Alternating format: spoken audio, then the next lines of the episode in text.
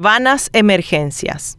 Este mes, el Poder Ejecutivo declaró emergencia nacional en materia de consumo de sustancias psicoactivas para profundizar trabajos de prevención, tratamiento, rehabilitación y reinserción social de niños, niñas, adolescentes y adultos. Pero la normativa es letra muerta porque se espera el cambio de gobierno para que los ministerios involucrados se reúnan. Vanas son las declaraciones de emergencia si no van acompañadas de las urgentes acciones que proclaman. El crimen organizado se apoderó hace ya tiempo del país y el mayor daño lo hace en la población joven. Adolescentes perdidos en el consumo del crack, vecinos temerosos de morir por un puñal o una bala ante la ansiedad de los chicos de conseguir 5 mil para seguir viaje. A la cabeza le apuntaron una pistola a doña Concepción de 80 años, en pleno centro de su ciudad. Eran las 3 de la tarde. Aterrorizada, entregó su cartera. Nada llevaba, apenas un 45 mil guaraníes, cuenta. Llevaron para su chespi. Yo sé porque al lado de mi casa se juntan. Ahí se vende, agrega Concepción tiene miedo no solo de consumidores y narcos, sino también de la policía, que ella cree que es cómplice. Agradece poder contar la historia. Historias similares terminan en asesinatos. El mismo miedo se siente en los colegios, porque el consumo de estupefacientes afecta a niños y adolescentes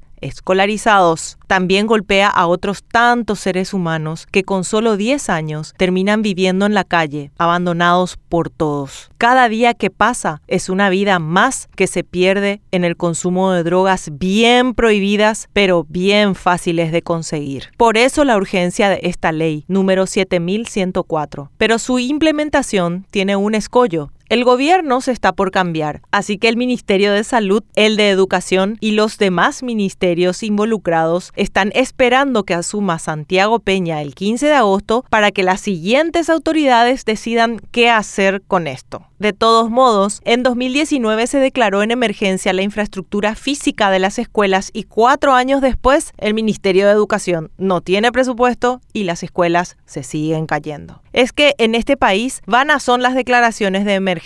Penosamente, estas leyes se usan más bien para hacer, sin mayor control, millonarias adjudicaciones en beneficio del grupo de poder político y económico de turno ni a las actuales autoridades, ni a quienes asuman los ministerios el 15 de agosto, parece importarles el rescate de los chicos afectados por el Chespi, ni ayudar a las víctimas colaterales, como las miles de Doña Concepción que hay en el país. Finalmente, los comunes somos solo números en la sensación de inseguridad y en las estadísticas de salud pública y educación.